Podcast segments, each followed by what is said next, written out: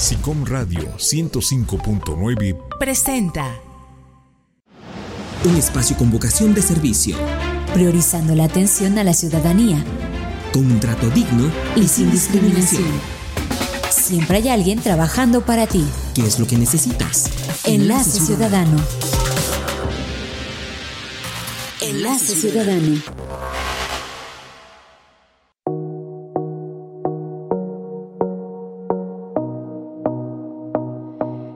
Hola, ¿qué tal? ¿Cómo están? Buenos días, qué gusto saludarles. Yo soy Pilar Rojas y les doy la bienvenida a una emisión más de Enlace Ciudadano.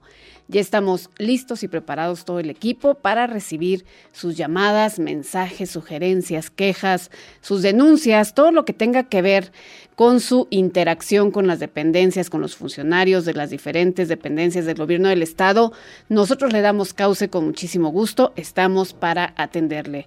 Le recuerdo que por disposición del gobernador Sergio Salomón Céspedes, todos los funcionarios en todas las dependencias están facultados para recibirnos a todos los poblanos que tengamos alguna duda eh, sobre los trámites y servicios que se realizan en las diferentes instancias. Entonces, bueno, pues las puertas están abiertas para todos nosotros. Insisto, nosotros somos el medio también para darle seguimiento a sus dudas si es que se encuentra en el interior del estado, en la Sierra Norte, en la Sierra Negra, en la Mixteca Poblana y le es imposible llegar hasta la ciudad por cuestiones de tiempo, por cuestiones económicas, marque si tiene alguna duda. Le voy a proporcionar los números en cabina 22 22 73 77 16, 22 22 73 77 17. Tenemos el 800 224 3000, es gratuito, úselo. Y tenemos la línea de WhatsApp 2215 87 56 57. Les doy la bienvenida a todos los que nos escuchan a través de 105.9 SICOM de las estaciones hermanas y también a quienes nos ven desde el canal 16.2 de SICOM. Vamos a estar aquí a partir de este momento y hasta las 11 de la mañana. Hoy el tema está muy interesante si usted tiene redes sociales, teléfono, créame que esto le va a interesar muchísimo porque desafortunadamente todos y todas estamos expuestos a extorsiones, a fraudes, precisamente vía nuestras redes sociales o nuestro número celular. La delincuencia pues ha avanzado muchísimo en los últimos años, ya existen eh, muchísimas formas para llegar a nosotros, para engañarnos, para manipularlos, manipularnos, perdón, asustarnos. Y bueno, pues es a través de, esos métodos como empezamos a caer precisamente en este tipo de, fraudes y de extorsiones.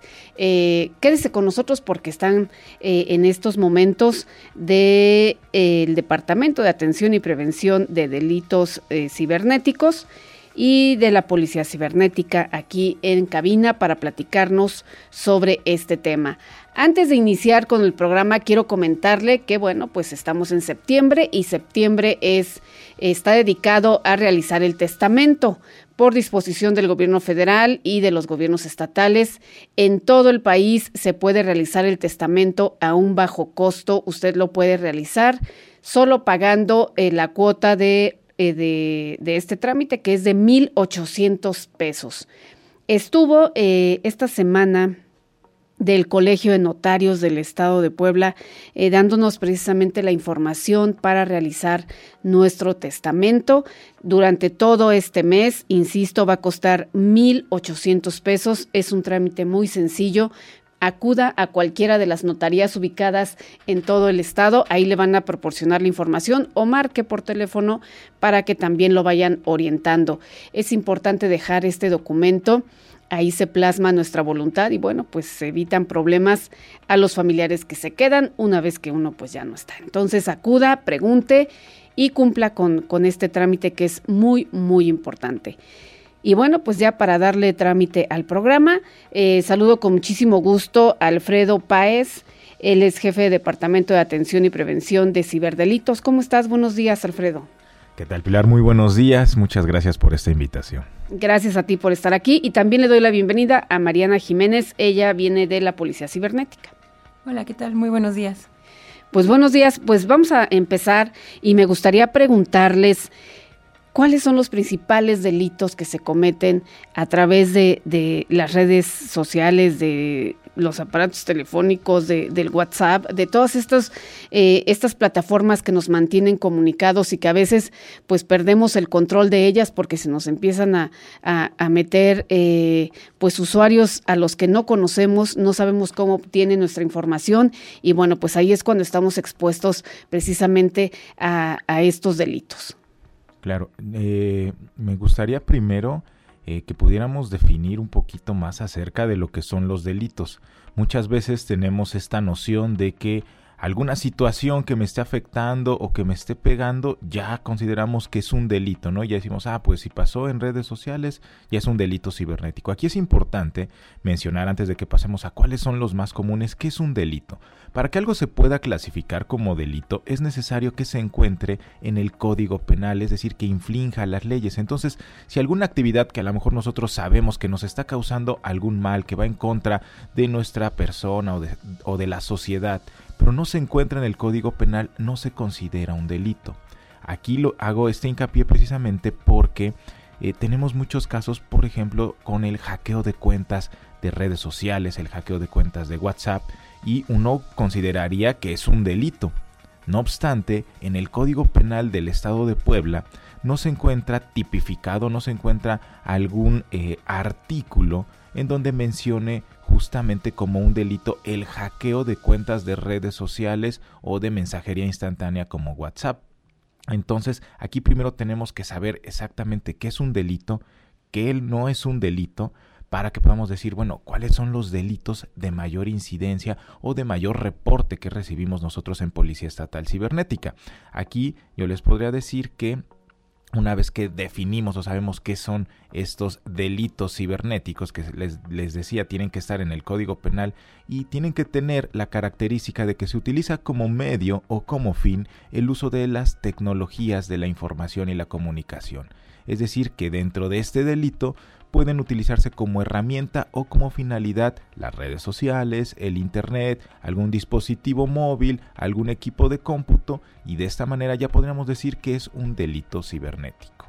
Ya de ahí podemos hablar, eh, mi compañera Mariana Jiménez nos puede decir cuáles son los delitos que tenemos con mayor incidencia o mayor reporte en la Policía Estatal Cibernética. Adelante, Mariana, por favor. Bien, en cuanto a la estadística que nosotros manejamos eh, dentro de la Policía Estatal Cibernética, tenemos que de los 217 municipios que conforman la entidad poblana, el ciberacoso se encuentra en primer lugar. En segundo lugar se encuentra el ciberfraude y en tercer lugar es el incidente cibernético, como mencionó mi compañero Jesús, que se viene relacionado a los temas de ingeniería social, donde se abarca el hackeo de redes sociales, así como de aplicaciones de mensajería instantánea, específicamente WhatsApp. Muy bien, qué interesante lo que comentas, Alfredo, en el sentido de que pues no son algunos delitos tipificados eh, en la ley, entonces pues ahí qué es lo que se puede hacer cuando se presenta eh, cada uno de estos de los que no están tipificados. Pero antes de eso me gustaría, Mariana, que nos explicaras qué es el ciberacoso. Claro, el ciberacoso es cuando una persona es agredida de manera constante a través de los medios digitales. Eh, actualmente podemos ver que el ciberacoso se puede dar de diversas maneras. Mm, sin embargo, un claro ejemplo que tenemos actualmente de ciberacoso son los grupos de quemados, ¿no? De Facebook, que antes eran en las escuelas donde se estaba dando en, particular esta situación, pero pues actualmente ya incluso las colonias pueden llegar a tener estos grupos de quemados, ¿no?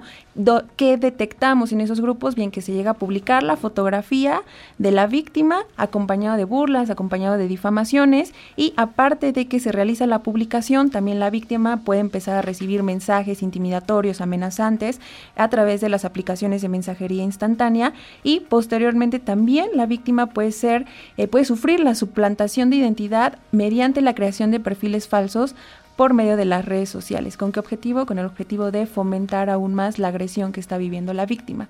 Este, hay una característica particular, particular perdón, que puede tener el ciberacoso, el cual van a ser la viralización de la agresión, ¿no? Esto me lleva a explicarles que el ciberacoso va a tener tres participantes. La primera va a ser la víctima, la segunda va a ser el agresor, pero la tercera figura que va a ser el reforzador va a ser el que va a, pues, eh, eh, va a viralizar esa agresión que va a sufrir la víctima y pues con ello también se puede acrecentar las afectaciones que puede tener esta víctima de ciberacoso. Muy bien. Hablando de, ciberacoso, pues el problema inicia cuando una persona decide pues compartir fotografías íntimas, ¿no? Eh, bien, el compartir fotografías eh, de carácter erótico sexual que vienen relacionado al tema de fotografías íntimas se puede considerar como una conducta, conducta de alto riesgo que se conoce como sexting, ¿no? O coloquialmente como packs o nudes, ¿no? El que nosotros lleguemos a practicar en algún momento el sexting puede hacernos víctimas a delitos como por ejemplo extorsión o violación a la intimidad sexual. La violación a la intimidad sexual es cuando una persona comparte contenido erótico sexual sin la autorización de la otra parte a través de las diferentes herramientas digitales. Muy bien. Y eh, también entra el ciberacoso, ¿no? Porque empieza un acoso en contra de, de las víctimas pues para empezar a, ceder a las, a las peticiones de las personas que están presionando, ¿no? Eh, bien, en este caso se puede relacionar más hacia un tema de amenazas, ¿no? En el cual le puede comentar, este, voy a compartir tu contenido de carácter sexual, si, eh, ¿por qué? No hay ningún motivo, yo solo quiero compartirlo, eh, tal vez en algún momento tuvimos algún conflicto y por esta situación se está llevando a cabo esta amenaza en el cual la persona que posee la fotografía comienza a intimidar a la otra parte con compartir ese contenido, ¿no? Y cuando viene la extorsión, que también se puede dar a través de la, la divulgación de contenido de carácter sexual, es en el cual le está mencionando a la víctima que va a compartir esa fotografía si no le, si no le deposita, por ejemplo, 5 mil pesos, ¿no? O si no le comparte más fotografías. Entonces ahí se puede hablar de que de una amenaza puede pasar a una extorsión. La extorsión es cuando ya nos están solicitando algo a cambio de no compartir ese material. Muy bien. En el caso del ciberacoso, ¿Cómo se puede denunciar o cómo proceden ustedes para ayudar a las víctimas? Claro, eh, en estos temas de ciberacoso eh, tiene dos variantes. Eh, la definición como tal en el Código Penal nos habla sobre amenazas y hostigamiento. Entonces, dependiendo del el reporte ciudadano que nosotros recibamos, es como nosotros vamos a dar una orientación o una canalización. Muchas veces tenemos este, esta situación en la que la, propia ciudadanía, quien realiza el reporte, desconoce bien de qué delito está siendo víctima. Por ejemplo, eh, muchas veces nos llaman y nos dicen acerca de la difamación, es que me están difamando en redes sociales.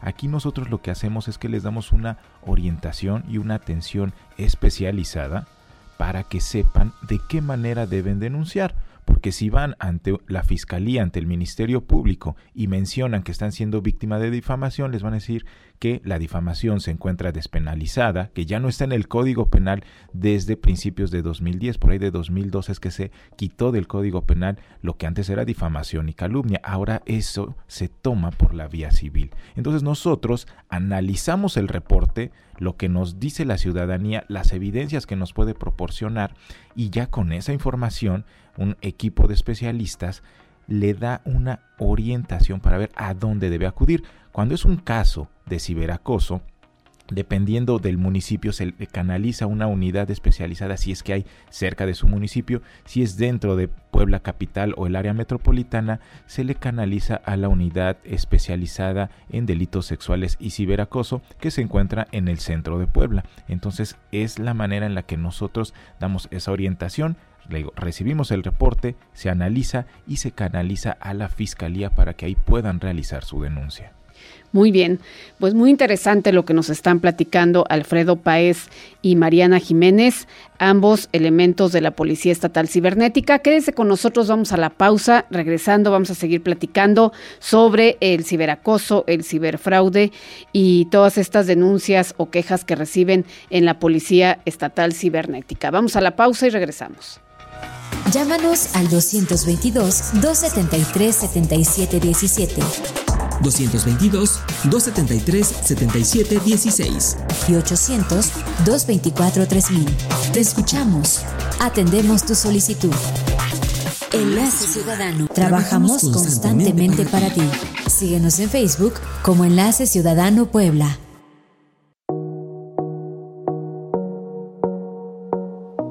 Ya estamos de regreso en Enlace Ciudadano platicando con elementos de la Policía Estatal Cibernética. Si usted ha sido víctima o es víctima de ciberacoso, de ciberfraude, o de cualquier incidente cibernético, marque a los números en cabina. Nos están explicando, nos están dando instrucciones sobre qué debemos hacer, también nos están explicando eh, qué es precisamente el ciberacoso y el ciberfraude para tener una mayor idea de estos temas. Antes de continuar, me gustaría que nos explicaran cuáles son las facultades que tiene la Policía Estatal Cibernética. Eh, ¿En qué nos puede ayudar? Eh, ¿Cómo funciona?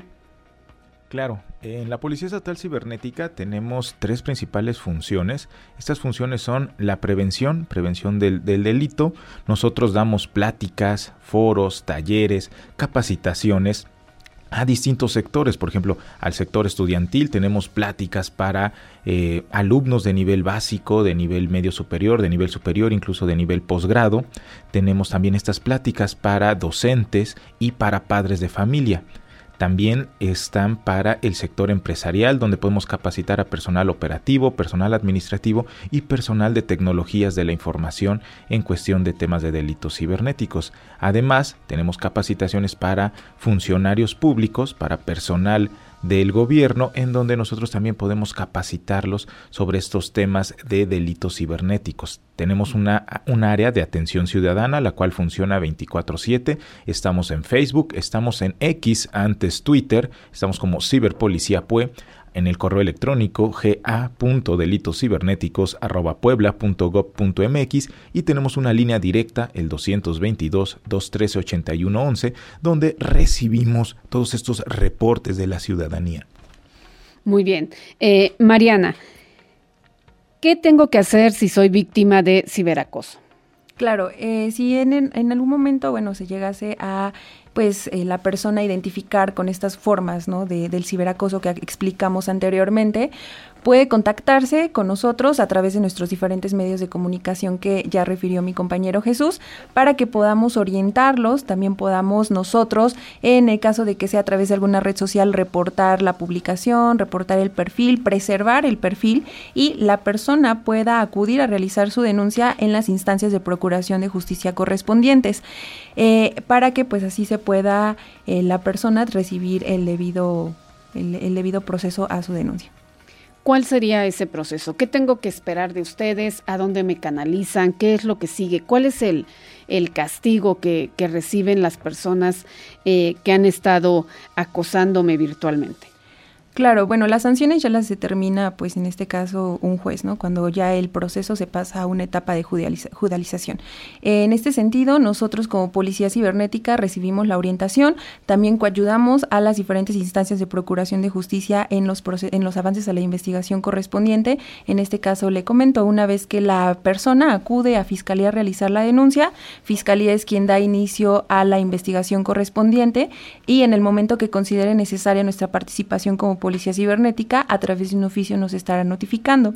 Esto es porque, como pues bueno, bien sabemos, hay una ley de protección de datos personales en el cual si nosotros llegamos a solicitar algún tipo de información, pues tenemos que también explicar a las plataformas el por qué les estamos solicitando esa información, ¿no? Y ellos también puedan, eh, pues, eh, analizar si se tiene que dar o si se tiene que solicitar tal vez por otras medidas, ¿no? Como por ejemplo una orden de un juez. Muy bien, esto es muy importante. Si usted es víctima de, cualquiera de estos delitos, eh, es importante comunicarse con la Policía Estatal Cibernética porque ellos nos van a dar la orientación hacia dónde ir, pero también ellos son eh, muy importantes porque son los que bajan toda la información de las redes una vez que se los, se los solicita eh, una autoridad judicial, ¿no?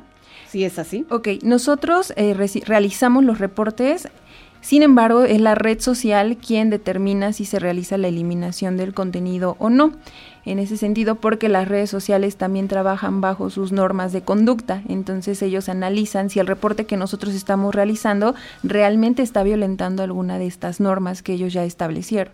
En el caso, por ejemplo, del hackeo de las cuentas de redes sociales, nosotros sí apoyamos a las personas a realizar el reporte, le solicitamos ahí ciertas eh, medidas que son necesarias para que nosotros podamos reportarlo y en caso de que la Facebook o la red social, Instagram, eh, determine que sí se está suplantando la identidad de la persona, entonces es probable, por ejemplo, en estos casos, que sí se pueda eliminar ese tipo de contenido.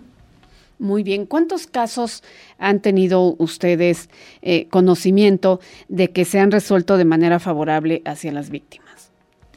Ok, en casos que hemos tenido, eh, pues bueno, si han, bueno, son varios, ¿no? En los, en los casos que se han logrado tener resultados favorables para el tema de la víctima, pero pues vienen siendo en diversas instancias, ¿no? Por ejemplo, de violación a la intimidad sexual, de ciberacoso, son diversos los, los temas en los cuales la víctima ha recibido pues una reparación del daño favorable. Muy bien, ahora platíquenos sobre el ciberfraude. Claro. Ah, sí, sí. Eh, aquí en este tema del ciberfraude es eh, importante mencionar lo que decíamos, ¿no? No existe en el Código Penal una figura que diga ciberfraude, pero existe el delito de fraude, ¿no? Que eh, menciona quien valiéndose del error en el que se encuentra otra persona, pues obtiene algún beneficio o algún lucro indebido. Entonces, aquí en cuestiones de fraude tenemos muchísimos casos, una variedad bastante importante de modalidades de fraude. Por ejemplo, está el fraude que se da cuando compran un artículo a través de redes sociales y no reciben lo que ellos eh, pidieron. O, no, reciben, nada. Exactamente. Que, suele pasar eh, muy frecuentemente las gangas famosas que decimos, bueno, es que esto lo vi en tal precio y aquí me lo están ofreciendo a mitad de precio, lo voy a comprar y nunca llega. Claro, eso, eso es bastante común. Aquí nosotros les recomendamos que tengan muchísimo, muchísimo sentido común a la hora de realizar una compra. Obviamente si ven algo que es un precio maravilloso, que están viendo el nuevo iPhone que salió ahorita, el iPhone 15 que vale 35 mil pesos y de repente lo ven en 10 mil pesos en una página en un, de Facebook, en una página de Internet, pues hay que dudar, ¿no? Hay que dar por hecho que eso es una estafa, que es un fraude, que no va a ser real, que nadie nos va a vender un equipo celular de última generación a precios muy muy por debajo de su valor comercial. Entonces ahí esa es la principal recomendación que le hacemos. Hay que checar la, la eh, reputación de los vendedores, hay que verificar la certeza que nos dan ciertas páginas de comercio en línea para que podamos nosotros tener un poquito de mayor seguridad, porque aún así no estamos exentos de que podamos ser víctimas de un fraude, pero podemos minimizar los riesgos. Entonces, eso es lo que nosotros recomendamos como policía cibernética a la hora de realizar estas compras en línea, pero hay otras modalidades de fraude.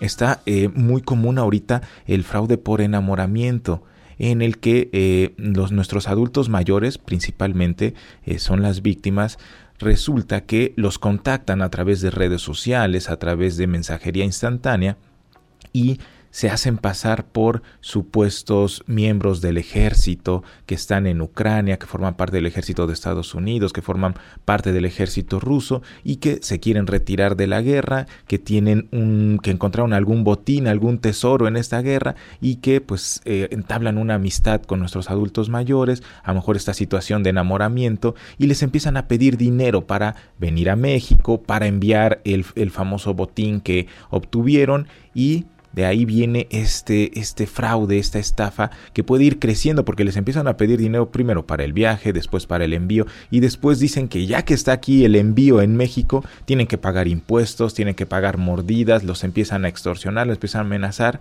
y al final pueden llegar a perder. Hemos tenido casos en los que nos han reportado hasta 200, 250 mil pesos que llegan a perder por este tipo de fraude. Entonces muchísimo cuidado con esta modalidad de fraude que tenemos y una que está bastante, bastante importante que eh, ya todos conocemos, que se da a través de redes sociales y que ha generado otros delitos, ¿no? un conjunto, un concurso de delitos ha generado, es la venta de vehículos a través de Marketplace de Facebook, en donde ofertan vehículos muy por debajo de su valor comercial, lo citan principalmente en esta zona de eh, Moyotzingo, en San Martín Texmelucan, y ahí una vez que llegan supuestamente a verificar la compra de un carro que estaba a muy bajo costo, son asaltados, les roban sus pertenencias y hemos tenido casos donde lamentablemente pues ha habido balaceras, han perdido la vida ciudadanos principalmente de otros estados, esto es importante mencionarlo, de estados circunvencinos que no conocen de esta problemática que está existiendo específicamente en este, en este municipio, pues bueno, llegan y pues son víctimas lamentablemente de este fraude que conduce a un robo, a un asalto, algo un poquito más grave. Ahí las recomendaciones son las mismas, tener muchísimo cuidado a la hora de comprar un vehículo en redes sociales que esté muy por debajo del valor comercial, donde los perfiles sean nuevos, donde no tengan reputación y además, pues bueno, la Secretaría de Seguridad Pública está eh, dando este acompañamiento. Si van a realizar la compra de algún vehículo, pueden comunicarse al 911 para solicitar el acompañamiento de la policía estatal a la hora de realizar estas transacciones. Muy interesante y muy grave todo lo que comentas. Eh, abramos los ojos como sociedad y ayudemos, pues en especial a los adultos mayores, porque este fraude en contra de ellos, pues atenta contra su seguridad y contra su economía. Son las personas que están recibiendo muchas veces las pensiones y bueno, pues de ahí se agarran los delincuentes que están muy solos, de ahí se agarran los delincuentes pues para irlos embaucando. Pues vamos a hacer una pausa, regresamos, estamos en Enlace Ciudadano platicando sobre las acciones que realiza la Policía Estatal Cibernética para prevenir el ciberacoso, el ciberfraude y cualquier incidente cibernético que se llegue a presentar. Vamos a la pausa y volvemos. Llámanos al 222-273-7717. 222-273-7716 y 800-224-3000. Te escuchamos. Atendemos tu solicitud. Enlace Ciudadano. Trabajamos constantemente para ti. Síguenos en Facebook como Enlace Ciudadano Puebla.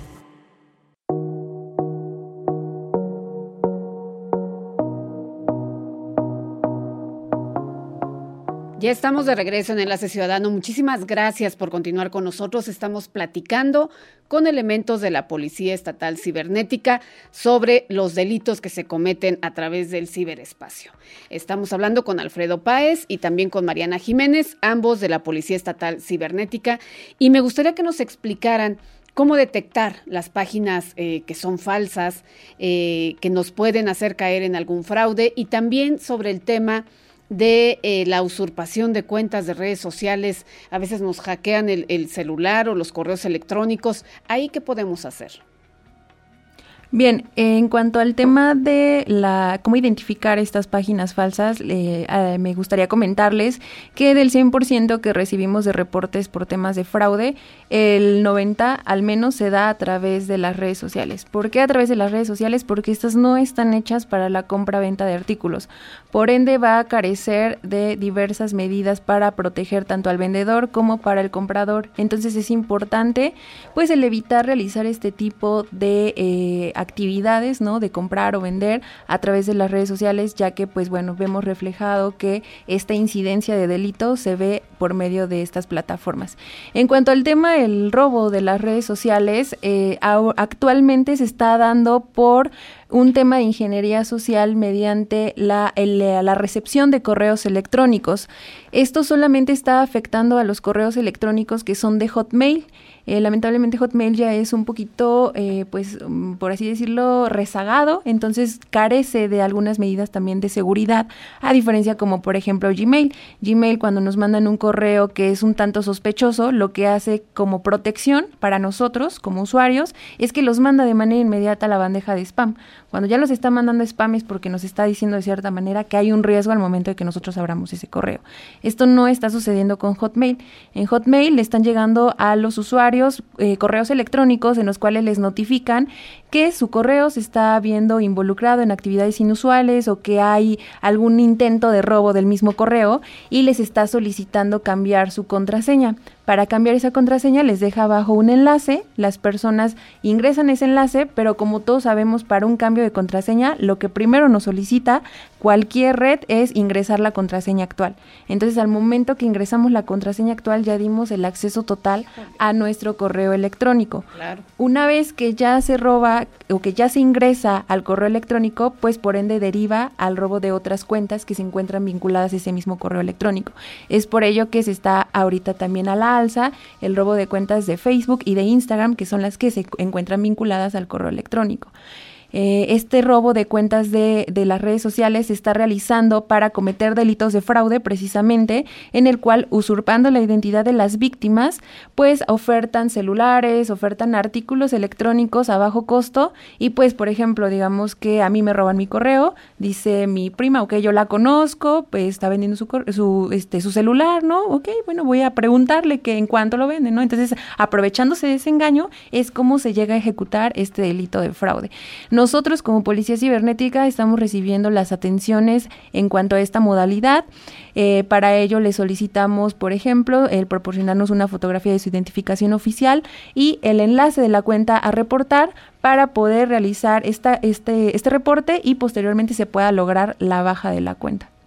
Muy bien, entonces aquí lo más importante es si el correo electrónico nos pide cambiar la contraseña, no hacerlo. En este caso, lo que nosotros recomendamos es analizar bien la información que estamos recibiendo, porque como bien comenta, eh, ¿cómo podemos darnos cuenta que no es Hotmail quien nos está quien se está contactando con nosotros es a través del mismo correo electrónico que nos manda la información. Porque esta característica de ingeniería social es que el correo del cual nos mandan la información es de un correo previo de que ya se robaron antes, ¿no? Entonces, el correo que nos manda esta notificación de que hay actividad inusual en, nuestro, en nuestra cuenta es un correo, por ejemplo, de gusani-morenita.hotmail.com, ¿no? Entonces tenemos entendido que claramente Hotmail no se va a contactar con nosotros por ese tipo de correos. Siempre lo van a hacer por medio de un correo institucional. Entonces hay que tener atención a este tipo de información que estamos recibiendo, analizarlo desde quién es el remitente cuál es la escritura que nos están mandando, a qué enlace, qué enlace me están mandando, ¿no? Porque, por ejemplo, puede ser que sea www.hot.es, eh, arroba, eh, es, ¿no? Entonces ahí también podemos estar identificando que posiblemente sea una página que sea de dudosa procedencia. Entonces, en este tipo de situaciones sí, evitar abrir este tipo de enlaces. Muy bien, pues ahí lo tiene. Evite definitivamente abrir correos de los que usted tenga duda, porque ahí empiezan los problemas y más cuando nos piden información que es confidencial, por ejemplo, las contraseñas o nuestros datos personales, ¿no? Claro, y aquí también es importante recalcar que esto, como bien dice Mariana, se da a través de la ingeniería social, que es una serie de herramientas técnicas que utilizan los ciberdelincuentes para robar nuestra información o para hacer que nosotros proporcionemos información. Esto puede ser para obtener usuarios y contraseñas, pero también puede ser para obtener información bancaria pueden mandarnos algún enlace en el que tengamos que introducir nuestro número de tarjeta, en el que nosotros tengamos que introducir nuestro código CVC y de esta manera ellos pueden tener acceso a nuestra información bancaria y de esta manera realizar compras en línea a nuestro nombre con cargo a nuestras cuentas. Aquí también esta técnica de ingeniería social se utiliza para el hackeo de cuentas de WhatsApp. Esto aquí es importante mencionar que se da específicamente en los usuarios de la compañía Telcel que tienen el buzón de voz activado. Esto por una característica que tiene el buzón de voz de Telcel, que es que se puede consultar desde cualquier dispositivo. Esto quiere decir que una persona, vamos a decir en Colima, puede con consultar nuestro buzón de voz que tenemos en nuestra línea de Puebla. Esto se hace precisamente para eh, supuestamente o de una manera bien intencionada podamos nosotros consultar nuestro buzón de voz aunque no tengamos acceso a nuestro número. Pero estos ciberdelincuentes lo que hacen es que empiezan a saturar nuestra línea para que nuestras llamadas empiecen a desviar a buzón de voz y solicitan a WhatsApp el código de verificación para instalarlo en otro dispositivo. Entonces, regularmente cuando nosotros estamos durmiendo en la madrugada o cuando estamos muy atareados, ellos solicitan este código, este código para instalar nuestro número de WhatsApp en otro equipo y cuando hacemos esto nos dice ahí WhatsApp que nos va a enviar un código que nos los puede enviar a la aplicación por mensaje de texto o por llamada. Lo que ellos hacen es que solicitan que llegue por llamada saturan nuestra línea y esa llamada que trae el código de WhatsApp se va directamente a buzón de voz. Entonces estas personas consultan el buzón de voz de manera remota, escuchan ese código, esa grabación que manda WhatsApp con los números de verificación, lo ingresan en otro dispositivo, en otro lado, y de esa manera ya tienen acceso a nuestra cuenta de WhatsApp. Ya nos hackearon el WhatsApp y ellos hacen, tienen una buena práctica que regularmente no tenemos nosotros y es que activan la verificación en dos pasos para que no podamos recuperar nuestra cuenta de WhatsApp. Y entonces ya con nuestra cuenta de WhatsApp empieza este modus operandi que ya comentó Mariana, en el que empiezan a ofertar a través de los estados que están vendiendo alguna consola de videojuegos, algún equipo de celular, algún equipo de cómputo, algún electrodoméstico, porque están en una urgencia económica. Y entonces empiezan a estafar a nuestros contactos, a nuestros amigos, a nuestros familiares, a nuestro nombre, porque ellos creen que es nuestra cuenta de WhatsApp, cuando en realidad es otra persona que puede estar en otra parte de la República, incluso pudiera estar en otro país realizando estas actividades de manera ilícita. La recomendación es que todos activemos nuestra verificación en dos pasos, es una manera muy sencilla, deben de ir en su WhatsApp a los tres puntos que tienen en la parte de arriba, posteriormente ajustes. A ver, vamos a hacerlo ahorita. A ver, nos vamos a, WhatsApp. Claro. Eh, los radioescuchas que nos hagan favor de escucharnos o vernos a través del canal 16.2, tomen su teléfono celular porque esto es importante, ingresen a WhatsApp y ¿qué hacemos, Alfredo, por favor? Ok. Tres puntos donde está hasta arriba, ¿Ya lo vieron? De ahí vamos a ir a ajustes. Este, nos vamos a configuraciones. Ok, si tienen iOS es de esa manera, si tienen Android es a los tres puntitos donde dice ajustes. Perfecto, ya estamos. De ahí a la parte donde dice cuenta. Sí. Y la segunda opción dice verificación en dos pasos. Perfecto. Ahí debemos darle en activar. Sí. Y nos va a pedir un PIN de seis dígitos. Les recomiendo que no sea 1, 2, 3, 4, 5, 6, que no sea 6, 5, 4, 3, 2, 1. Perfecto. A ver, entonces le ponemos una, un pin que sea de 6 dígitos, ¿no? Ok. Este pin debe ser también fácil de recordar. Una vez que introducimos este, este pin, estos 6 dígitos, no sé si ya, ya lo vayan haciendo. Ya lo hicimos. Ok, nos va a pedir un correo. ¿Es correcto? Nos va a pedir un correo. Eh, después de confirmarlo, nos pide dos veces que eh, introduzcamos este PIN y nos va a pedir un correo. Este correo va a ser a través del cual van a poder restablecer su PIN en caso de que lo olviden. Este correo también se les recomienda que tenga activa la verificación en dos pasos para que no vaya a suceder lo que dice mi compañera Mariana, que se los vayan a hackear y por ahí aprovechen y también les hackeen el WhatsApp.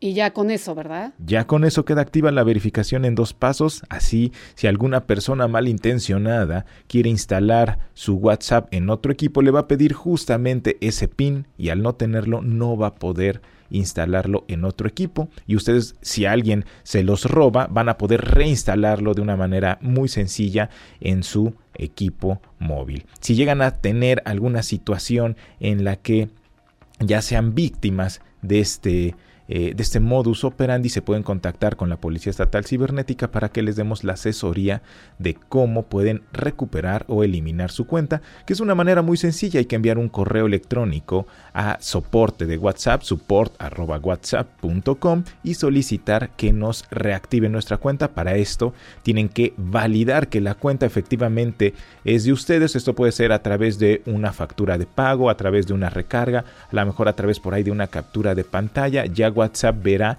eh, se encargará de validar que ustedes son los propietarios de esta cuenta. Y aquí quiero hacer una aclaración bastante importante en que hemos tenido algún modus operandi ya reportado en el que mencionan los ciudadanos que reciben llamadas supuestamente de la policía cibernética en donde les dicen que apaguen su equipo celular que lo apaguen porque se está haciendo una investigación y que es necesario que apaguen su equipo. Lo que sucede en estos casos es que cuando apagan su equipo, pues automáticamente todas las llamadas se van a buzón de voz y los delincuentes aprovechan este lapso en el que su equipo está apagado para justamente solicitar, realizar este proceso de solicitar el código, que se vaya a buzón de voz, escucharlo vía remota e instalar WhatsApp en otro equipo. Entonces, les recuerdo, la Policía Estatal Cibernética no realiza ningún tipo de llamadas en las que solicite que apaguen su dispositivo, no realiza ningún tipo de investigaciones intrusivas ni sobre sus datos personales para que también no los puedan espantar o llegar a intimidar con este tipo de comentarios. Muy interesante y muy ilustrativo todo lo que nos acabas de comentar, Alfredo. Una duda, ¿se puede desactivar eh, lo del buzón de, llamadas? Claro, es, es posible eh, desactivarlo, deben de comunicarse asterisco 264 si son usuarios de eh, prepago, de lo que se conoce como amigo o de recargas, y si son usuarios de plan tarifario al asterisco 111 se pueden comunicar con un asesor para que desactiven su buzón de voz. También se puede realizar a través de la aplicación mitelcel.com de una manera bastante sencilla o en la página justamente mitelcel.com. Ahí tienen la opción de desactivar el buzón de voz, el buzón de voz inteligente y de esta manera pues también están más protegidos. Las recomendaciones que si no utilizan el buzón de voz favor de desactivarlo. Claro. Pues muy interesante. Vamos a hacer una pausa, ya es la última. Estamos en Enlace Ciudadano platicando con elementos de la Policía Estatal Cibernética. Mucho ojo en lo que estemos haciendo. Eh, ponga su, su este, activación de dos pasos eh, en el WhatsApp, desactive el buzón de voz para evitar que la delincuencia haga de las suyas. Vamos a la pausa y volvemos. Llámanos al 222-273-7717. 222-273-7716 y 800-224-3000. Te escuchamos. Atendemos tu solicitud. Enlace Ciudadano. Trabajamos constantemente para ti. Síguenos en Facebook como Enlace Ciudadano Puebla.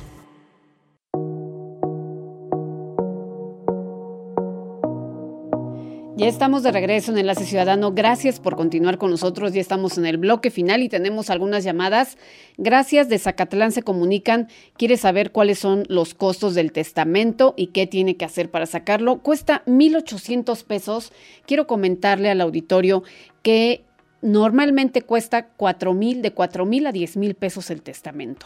Entonces ahorita eh, eh, hay una promoción a nivel nacional en todas las notarías el Colegio de Notarios del Estado de Puebla, a través de su presidenta, vinieron a explicarnos cuál es el proceso y realmente es muy fácil.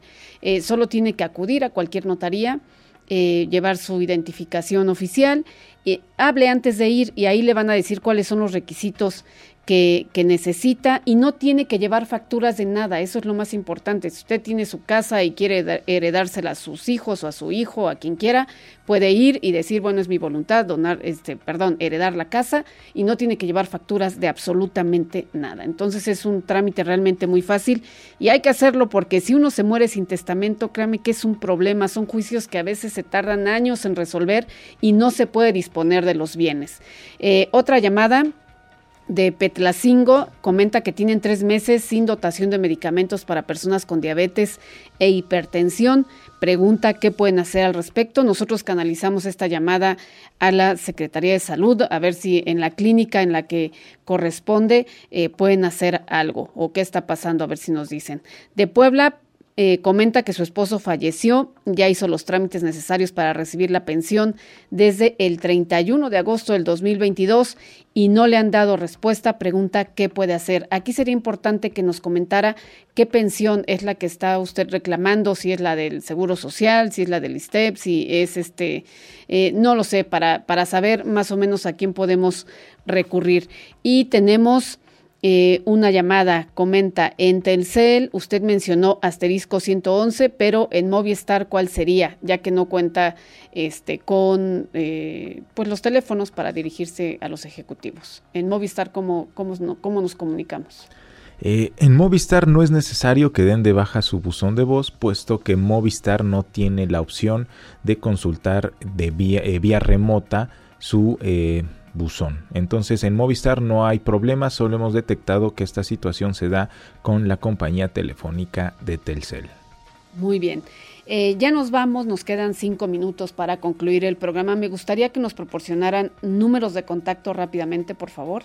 Claro, eh, como les había comentado, nosotros estamos en Facebook y en Twitter como Ciberpolicía Pue, Twitter que ahora es X, estamos en el correo electrónico ga.delitoscibernéticos.puebla.gov.mx y nuestra línea telefónica 222-213-8111. Les repito, 222-213-8111. Muy bien, y cerramos con eh, los fraudes en las aplicaciones de prestaciones, por favor. Así es. ¿Y quién no necesita dinero en estos tiempos? Efectivamente, estas aplicaciones de préstamo se encuentran disponibles lamentablemente en tiendas de Google Play y iOS. Eh, las aplicaciones, pues bueno, se han detectado aproximadamente 130 a 132 aplicaciones, las cuales continuamente como Policía Cibernética las estamos reportando ante la Secretaría de Seguridad Ciudadana a nivel nacional. Y bueno, ¿qué característica tienen estas aplicaciones de préstamo? Funcionan a través de su descarga. Una vez que las descargan, pues claramente nos solicitan ingreso a diferentes rutas de nuestro teléfono, como por ejemplo agenda telefónica, galería fotográfica una vez que obtienen esta información, las aplicaciones de préstamo las utilizan para amedrentarnos. ¿De qué forma? Bien, al momento en el que, por ejemplo, nos solicitan algún préstamo las personas, eh, las personas realizan el pago en su totalidad, más sin, sin embargo, posteriormente les, les refieren que el pago nunca se vio reflejado y que por ende tienen que pagarlo nuevamente. Esta modalidad de fraude por usura la, ah, la hacen a través del envío de mensajes tanto a los contactos así como utilizando las fotografías a las cuales tuvieron acceso una vez que se descargó la aplicación para pues así amedrentar a la víctima y eh, de cierta forma arrinconarlo para que continúe realizando los pagos. Asimismo, también las aplicaciones de préstamo cometen el delito de extorsión, el cual es cuando las personas solicitan el préstamo, no les realizan el depósito de ninguna cantidad, pero refieren semanas después que sí se les dio esa cantidad de dinero y que por tal tienen ahora que pagarlo. Entonces, estas son las dos modalidades en las cuales trabajan estas aplicaciones de préstamo a través del fraude por usura, cuando sí les dan el dinero, pero refieren que no se ven reflejados los pagos, y la extorsión, cuando no les dan el dinero, y les solicitan posteriormente que tienen que pagar esa cantidad que nunca recibieron los usuarios. Entonces es importante, no descarguen estas aplicaciones de préstamo antes de que vayan a solicitar alguna, algún préstamo, contactarse directamente a las líneas oficiales de Conducef. ¿Por qué me refiero a oficiales? Ok, que se metan a las páginas, por ejemplo, de internet de Conducef, que puedan verificar que el número que proporcionan es en la página, porque muchas veces los delincuentes también les dan los números, ¿no? De Conducef, pero realmente son números que ellos mismos tienen y dicen, ok, se hacen pasar por esta institución y le refieren que sí se están dadas de alta, ¿no? Cuando no es así. Entonces, de preferencia, hay que optar por ingresar a estas páginas oficiales para poder ahí obtener las líneas de contacto y verificar si la financiera con la cual vamos a realizar el trámite se encuentra regulada. En caso de que no sea así, puede ser una alerta de que se pueda estar tratando entonces sobre una financiera fraudulenta. Y pues posteriormente también al momento en el que tenemos el nombre de la financiera, podemos buscarla en cualquier buscador que queramos, Google, Explorer, y poder identificar si es el nombre de esta financiera con la cual voy a realizar el trámite tiene tal vez algún reporte previo, ¿no? De que sea una financiera fraudulenta también. O sea, podemos buscar en comentarios. Efectivamente. Y ahí aparece. Muy bien. Eh, rápidamente, ¿cómo identificar que las páginas eh, de Internet eh, son fiables? Ok, esto puede ser por inclusive el candadito que nos aparece al inicio de las páginas, ¿no? El candadito cuando se encuentra cerrado es porque nos quiere referir de cierta manera que es por el HTTPS que corresponde a que al momento en el que nosotros como usuarios ingresamos a este tipo de sitios, la información que llegamos a proporcionar puede encontrarse más segura, ¿no? A diferencia de que sea una eh, página que inicie con HTTP y tenga inclusive el candadito abierto, puede referir que esa página no cuenta con las medidas de seguridad correspondientes. Muy bien, es el candado que aparece en el extremo izquierdo, en, donde se pone la, dirección. Muy bien, pues muchísimas gracias por haber estado esta mañana aquí con nosotros en Enlace Ciudadano, platicando sobre los delitos que se cometen en el ciberespacio. Y eh, me gustaría que recordaran los números telefónicos y a, qué hora podemos este, acudir a ustedes para que nos den asesoría. Claro, eh, nuestros números telefónicos 222-213-8111, 222-213-8111, lo repito, y se pueden comunicar en cualquier horario. Tenemos eh, horario de oficina, pero también tenemos personal de guardia que los puede estar atendiendo en eh, cualquier situación que pudieran tener las 24/7, no hay ningún problema, se pueden comunicar sin problema, sino también si a lo mejor las líneas están saturadas, se pueden comunicar a través de redes sociales. ¿Cualquier delito tiene solución? O sea, si somos víctimas de, este tipo de fraudes, acudimos con ustedes a las instancias correspondientes, a la fiscalía. Eh, ¿Tiene solución? ¿Podemos tener esa confianza? Híjole, aquí este tema eh, sería checarlo directamente con eh, fiscalía, puesto que son los encargados de llevar a buen puerto esta situación eh, jurídica, esta situación judicial que finalmente determinará un juez. Entonces ya sería cuestión de checarlo con eh, fiscalía. Realmente la cultura de la denuncia es muy importante para que justamente en este nuevo sistema de justicia penal pueda llegar a la reparación del daño.